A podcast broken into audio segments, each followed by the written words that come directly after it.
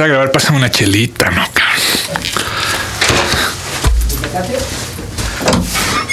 Este. Voy a hablar de Pancho Villa, ¿no?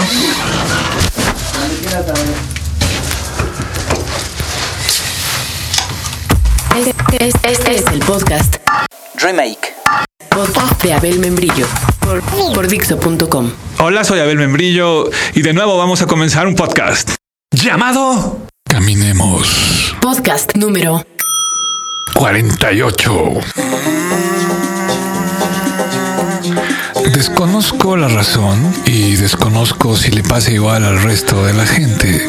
Si le ocurra a alguno de ustedes, pues no sé, con las guerras púnicas, o la caída del Imperio Romano de Oriente, o con el siglo de las luces. Ignoro si tiene sentido o no, si se cifra en esto algún velado designio. Si será que es la manera en que el destino arroja una carta. Ignoro el porqué. Pero hay un periodo de la historia que me recuerda casi por completo toda mi historia sentimental. Me refiero a la Revolución Mexicana. En la Revolución Mexicana hubo grandes héroes, pequeños héroes, federales o revolucionarios, grandes traidores y pequeños traidores, federales o revolucionarios. Y también hubo enamorados, supongo. Los federales defendían la dictadura de Porfirio Díaz. Los años de bailar con don Porfirio son los únicos en que México ha tenido superávit económico. Díaz trajo desarrollo, ferrocarriles y candelabros. Lo único malo de Díaz es que se creía que estábamos en Francia. Su único error. Sentía llamarse Le Díaz o algo así.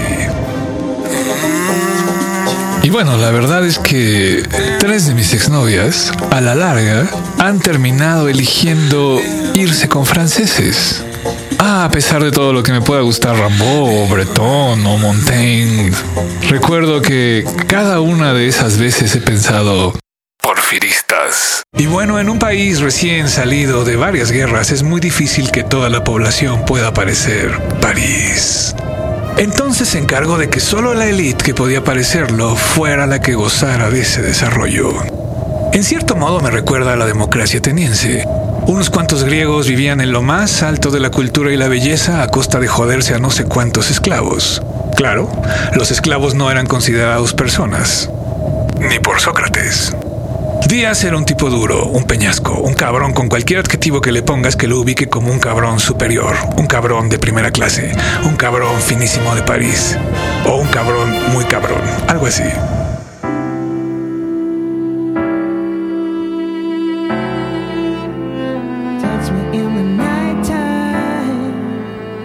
Recuerdo que con una de las exnovias que después se irían, digamos, hacia la comunidad francesa, una vez nos estábamos acomodando tendidos en su tapete, yo trepado sobre ella.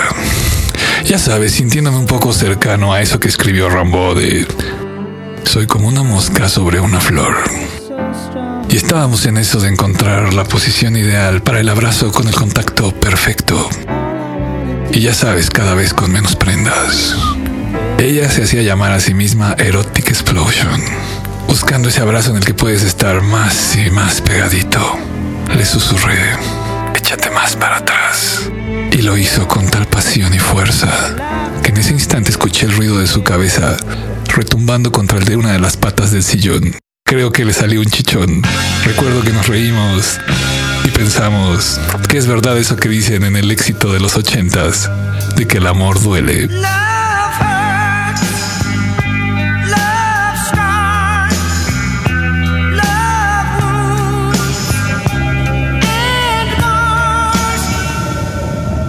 Se cuenta que cuando había revueltas, Díaz daba la orden, mátenlos en caliente. Y luego ya averigüen qué querían. Si Díaz ha querido ser más mexicano que francés, otro gallo nos cantaba. Y es curioso y hasta extraño, porque el salto de Díaz a la fama, a la vida pública del país, fue por desobedecer una orden de su general en la batalla de Puebla. Díaz hizo caso omiso de las decisiones de su superior. Ese muchacho cuyo rostro está entampado en tonos violáceos en los billetes de 500 pesos. La mañana de ese 5 de mayo, Díaz sugirió rodear la ciudad. Luego apañar con un ataque sorpresa ya avanzada la batalla. Su superior consideró que ni madres. Lo que ordenó fue un ataque frontal. En un momento crítico de la batalla, cuando el ejército mexicano estaba rodeado y se rumora casi perdido, Díaz, que aguantó hasta lo último con su estrategia, hizo lo que quiso desde el principio. Rompió las filas del ejército rival, reagrupó a los mexicanos y la luz violenta de la jornada se transformó en una deslumbrante victoria. Ese día 5, México derrotó a Francia. Algo de lo que no pueden presumir los ingleses en casi ninguna guerra. Por eso no me explico qué hacía Díaz afrancesándose. Su único error. 5 de mayo. Hasta el Reverend Horton Heat le compuso una canción a esa batalla. Pues qué onda otra chelita, ¿no? ¿Cómo no? Nos le echamos, nos le echamos.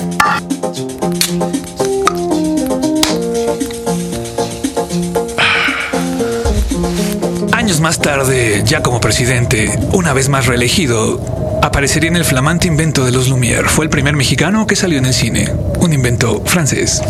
En cierto modo les decía, aquellos días me recuerdan a la democracia ateniense, excepto por dos grandes cosas. La primera es que en México pues no había democracia. Díaz se religió durante 31 años, de ahí que surgiera Madero, el idealista, con el eslogan sufragio efectivo, no reelección. Y la segunda es que aquí los explotados, los campesinos, eran, digamos, tratados como esclavos. Pero en México sí eran considerados personas, iguales ante la ley. O sea que lo que aquí pasaba es que se cometía una injusticia. Así que se comprende que se encendiera la mecha. Si en la antigua Atenas Espartaco se rebeló y aunque dijo que la esclavitud ni madres que era idea de los dioses y que todos debíamos ser iguales, e ipso facto se le unieron montones de esclavos, si me preguntaras por esos días en México quiénes fueron los que dijeron explotación ni madres, te diría, ahí tienes a todos los que fueron encabezados por Pancho Villa y Emiliano Zapata. Y empezaron las tolvaneras. Como en la antigua Grecia también hubo intrigas y traiciones para quedarse con el poder. Ahí tienes a Victoriano Huerta. Eso fue la revolución. Duró más de 10 años. Sin olvidar que antes de que acabara iba a haber otra guerra por imponer la constitución. ¿Qué pensarían ahora ellos? Tanta sangre derramada y a que nadie la respete. Todo lo detonó una entrevista que concedió Porfirio Díaz al periodista James Creelman, donde se le fue la lengua y prometió mil cosas. Prometió casi casi que los campesinos dejarían de ser explotados y que dejarían de ser esclavos. Podrían decidir cuál sería su futuro porque él sometería su poder a la elección democrática de todos sus gobernados. Calígula, quien en Roma vivía en una estructura muy agregada, pudo estar muy loco. Pudo, tras haber conquistado todo el planeta conocido, agregar, pero me falta la luna. Pudo estar muy loco, pero nunca prometió lo que Porfirio Díaz ante todo el mundo. Sin duda Calígula fue más poderoso, pero Porfirio Díaz estaba más loco. Por lo menos en ese 1908. Después se arrepintió, pero solito, con esa declaración, echó a andar la revolución. El, digamos, primer eslabón de la explotación a gran escala eran conocidos como los caciques. De vez en cuando ellos se habían topado con pequeñas rebeliones que aplastaban discretamente, por ahí, como no queriendo la cosa. Una revuelta, una pandilla de forajidos que nunca pudieron contener fue la de Pancho Villa. Pancho Villa con sus dos viejas a la orilla es un decir muy mexicano y quiere decir que Pancho Villa era muy hombre. Yo una vez tuve a dos de las chicas que más he amado a mi lado, una a la izquierda y una a la derecha. De ese tipo de chicas que cuando se va el sol y llegas con ella, repletan de tal encantamiento cada partícula de la velada que piensas, "Mm, para esto se inventaron las noches. Y ahora estaban a mi lado, una a la izquierda y otra a la derecha, las dos a la orilla, como con Pancho Villa. No se imaginen un menaje a. Fue que me las encontré en un bar. Y aunque ninguna de las dos quería seguir conmigo, ninguna de las dos se despegó de ahí en toda la noche. Recuerdo además que el DJ en algún momento tocó Bizarre Love Triangle.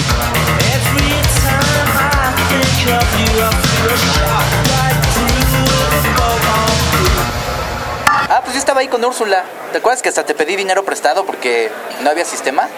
Con Úrsula. Ah, sí, oye, ¿y ya me pagaste? Sí, sí, como no, ya te pagué, me acuerdo perfecto. Estuvo raro, ¿no? ¿No fue como un momento como de... de Murakami? Pues sí, pensé... Seguro esto no es lo que se imagina uno cuando escucha lo de Pancho Villa con sus dos viejas a la orilla. Más bien debía haber sido aquella noche el anti-Pancho Villa. Y como si hiciese falta algo más, después llegó otro amigo que también había tenido que ver con las dos. Y se puso en la barra frente a nosotros. Pero ninguna se movió de ahí. Ninguna de las dos. Por eso me acuerdo. Pancho Villa decía que en el amor y en la guerra solo mueren los idiotas. Ya ni caso tendría preguntarle entonces qué opinaba de los personajes de Goethe. Al inicio se llamaba Doroteo Arango, un cacique violó a su hermana, como era usual. No a su hermana, sino a cualquier hermana de un campesino. Los campesinos vivían maldiciéndolos por el resto de sus vidas. Arango también maldijo al capataz, pero en su cara, y el sonido de sus maldiciones debió confundirse con el de los balazos que le metió entre ceja y ceja, si es que le atinó ahí. Así se volvió forajido. No era un Robin Hood, más bien era un uno. Entraba a robar, a asaltar y como no tenía un ejército numeroso para cuidar el lugar y ni le interesaba, se iba, arrasaba. Un día tuvo sentido ser desadaptado, rebelde, forajido. Pinzas de pensamiento sostenían que solo quienes se habían rebelado eran quienes merecían un México mejor, uno donde se pudiera vivir con dignidad. Y bien, Villa era el rey de estos y empezaron a nombrarle mi general. Si Díaz fue el primer mexicano filmado, Villa fue el primer villano de las películas de acción hollywoodenses. Tan era una pesadilla que en todos los westerns gringos, el malo era un robusto bigotón, barbaján, medio panzón, con sombrero, acento brutal y desparpajado, así como Pancho Villa. Después fueron los gángsters, luego los nazis, los comunistas, los del Medio Oriente, los narcotraficantes, los terroristas y hasta los extraterrestres. Pero primero, los mexicanos como Pancho Villa. Todo se debe a que Villa fue el primero en invadir los Estados Unidos. Invadió, asaltó, le pusieron precio a su cabeza y siempre se les escapó. Le llamaban el Centauro del Norte. Era como si un esclavo ateniense tuviera el título de semidios. Y digo, era como, porque no es precisamente así. Villa se convirtió más bien en un semidiablo. Los siguientes en invadir el territorio norteamericano fueron Japón, con lo de Pearl Harbor, y Afganistán con lo del 11S. La penalización para Japón fueron dos bombas atómicas. Para Afganistán, no tanto, pero igual de culero. Los efectos primarios de los de Japón todos los recordamos y todo lo hemos visto esa nube atómica en forma de hongo. Los efectos secundarios fueron cánceres y mutaciones por la radiación. Y para sacar el trauma a largo plazo, los japoneses convertirían esos efectos secundarios en las ficciones de Ultraman y Godzilla, muy japoneses y muy mutados. Así que suena tonto, pero creo que si en México no tenemos algo como Godzilla es porque tuvimos a Pancho Villa. Por otro lado, los efectos secundarios de lo de Afganistán están por venir. Con la División del Norte, Villa recorrió unas cuatro veces el tamaño del territorio nacional. Es la campaña militar más grande en la historia del país. Y algunas victorias, como la de Zacatecas, que duró más de nueve horas, y con la que logró avanzar al centro del país para declarar vencedora a la revolución, es reconocida y estudiada por estrategas de todo el mundo. Por eso hasta la brujería les hizo una rolita. Cuando yo sea grande, voy a ser Pancho Villa. Pasó con nuestra revolución? ¿En qué esto se acabó? Sangre sureña no se gastó. ¿Quién va a mandar? Los del donde Cuando día no murió. Su grito. Villa como Zapata moriría asesinado a traición. Sus últimos años, tras derrocar a un dictador grande y a varios pequeños, tras haber cabalgado México muchas veces y a pesar de eso volver a mirar cómo el poder enloquece y convierte a los aliados en traidores, tras todo eso se retiró a trabajar la tierra, como quería desde el principio. Como Tolstoy abrió una especie de rancho separado de todo, un mundo aparte, un México mejor. Pero seguía siendo peligroso. Por eso lo mataron a traición. En Parral, Chihuahua. La lluvia de balas estuvo siempre en su pronóstico del tiempo y al final lo alcanzó desprevenido. Tanto que es irónico que murió a bordo de un coche. No iba a caballo. Así que se puede concluir que nadie pudo con el centauro. Por eso, si en el mundo todos nos llamáramos Franciscos, yo estaría con el bando de los que en vez de contraer su nombre como Pacos, prefieren sobrenombrarse Los Panchos. Como el trío. Los Panchos. Ah, los Panchos. Qué lindo bolero. Me recuerda a una exnovia que me dejó por un Paco. De hecho, la historia de Zapata me recuerda a otra exnovia, por cierto. Se las contaré ahora mismo, pero me acaba de dar el impulso de ir a escuchar todo el disco de los Panchos y echar unos quiebres. Están invitados. Y Ya no debo pensar que te amé.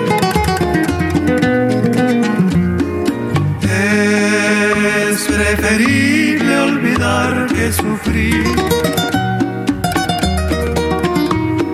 No, no concibo que todo acabó, que este sueño de amor terminó, que la vida nos separó sin querer. Caminemos, tal vez nos veremos después.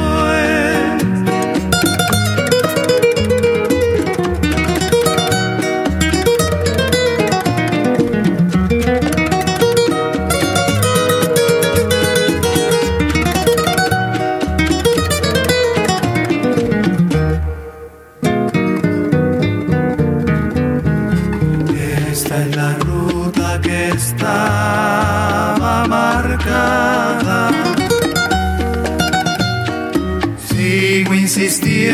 Tu amor que se perdió en la nada. Y vivo caminando sin saber dónde llegar. Tal vez caminando la vida nos vuelva a juntar. No,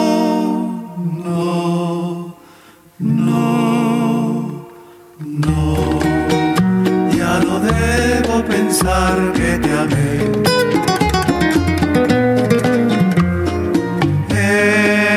Es preferible olvidar que sufrí. No, no concibo que todo acabó, que este sueño de amor terminó, que la vida nos separó Tal vez nos veremos después. Soy Abel Membrillo. Recuerden que lo que mata no es la bala, es el agujero. Acabas de escuchar el podcast de por Dixo.com.